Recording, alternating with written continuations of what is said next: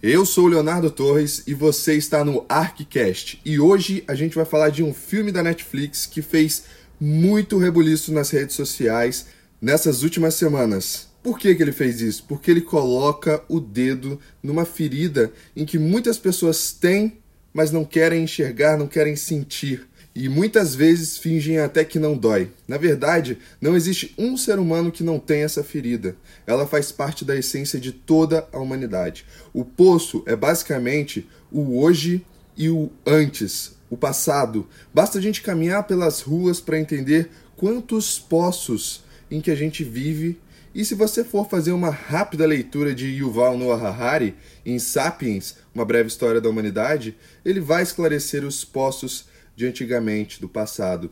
Lendo o autor, é fácil chegar à conclusão que o Homo sapiens é a espécie mais cruel de todas e a única espécie que mata por prazer. As últimas análises do filme o comparam diretamente ao capitalismo. É sem dúvidas uma analogia muito interessante.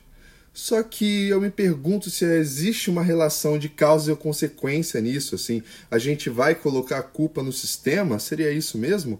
O homem nasce bom e a sociedade que o corrompe, como diria Rousseau? A causa da crueldade e do puro mal, ela é porque o poço funciona? Talvez a gente tenha que pensar um pouquinho além. Thomas Hobbes, por exemplo, parece que ele é mais plausível quando a gente vai pensar nesse filme. O homem é lobo do homem. Talvez no poço e até na vida humana não haja essa questão da causa e consequência, mas haja uma relação. Quem entra no poço já tem dentro de si o mal, a crueldade, o instinto mais bárbaro e deixa estes instintos fluírem por meio do sistema, modificando até o próprio sistema que corrobora e reafirma as atitudes cruéis desses indivíduos.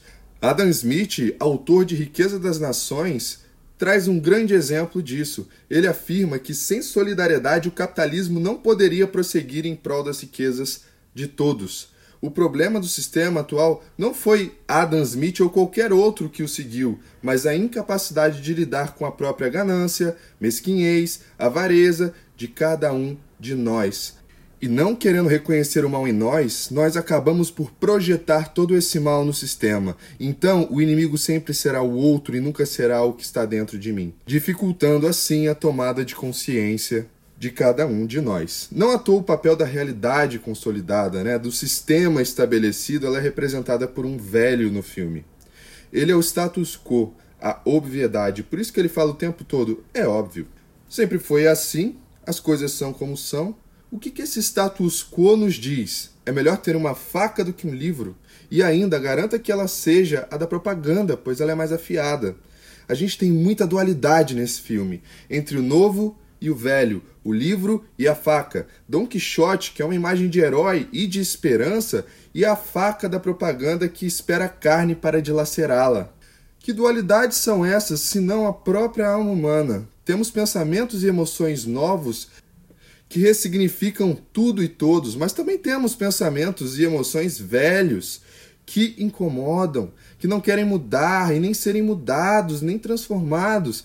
Temos infinitos livros dentro de nós, diversas histórias a serem contadas, um universo inteiro a ser entendido, mas ao mesmo tempo, ao nos defrontar com algumas questões desse universo interior, queremos pegar uma faca para nos defender, para atacar, e muitas vezes a gente acaba ferindo nós mesmos e também as pessoas ao nosso redor. O homem é o lobo do homem, diria Thomas Hobbes. A ciência já comprovou que, além da agressividade dos lobos, eles são extremamente empáticos e possuem um comportamento embebido de cuidados com toda a alcateia. Essa ambivalência também está presente no ser humano. No filme, a personagem considerada louca, agressiva, na realidade é uma mãe que desce todos os dias para alimentar a sua filha no último andar do poço demonstrando uma profunda empatia com quem ela ama e, de alguma forma, revelando também uma esperança de sua filha sair do poço. Provavelmente a menina nasceu lá, já que a administração diz que não aceita crianças no poço. Essa moça, essa mãe, é o Don Quixote. Essa esperança provinda do instinto materno, esse amor capaz de sacrificar tudo e todos em prol do seu filho, em prol da sobrevivência do seu filho, somente as mães podem entender. E é do último andar, lugar mais sombrio, da gruta, do poço, assim como do útero escuro, mas fértil, que a criança se torna a mensagem. Sempre haverá luz, não importa o quão sombrio seja. Afinal, luz e sombra são indissociáveis na alma humana. A única conclusão que se pode tirar desse filme é que o ser humano tem um certo poder de escolha.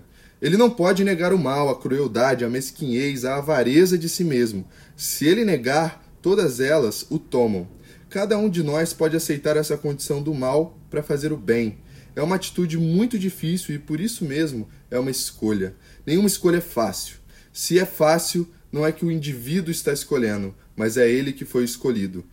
No filme, cada participante poderia escolher entre a crueldade de comer além do que precisa e o de saciar somente com o que foi pedido. Vamos lembrar que antes deles entrarem no poço, cada participante escolhia sua comida favorita. Com esse último, de se saciar só com o que foi pedido, ninguém morreria de fome. A gente ainda pode pensar que os participantes poderiam comer o mínimo, assim toda a comida chegaria até o último andar.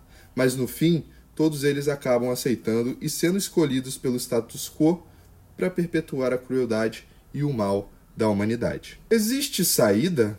Como a alma humana é uma dualidade, com certeza existe a saída, como também não existe a saída a gente tem que lembrar do livro de Goethe, Fausto, quando Fausto encontra Mefistófeles e pergunta quem é, e Mefistófeles fala: Eu, eu sou parte da energia, aquele que sempre pretende o mal, mas que sempre o bem cria. Ou seja, dentro de nós, a nossa alma, ela não é nem positiva nem negativa, mas ela também é positiva e negativa. Ela é amoral, ela é tudo, né? E cabe a nós tentar dialogar com ela para trazer soluções positivas, soluções criativas que beneficiam não somente a nós, mas também ao próximo.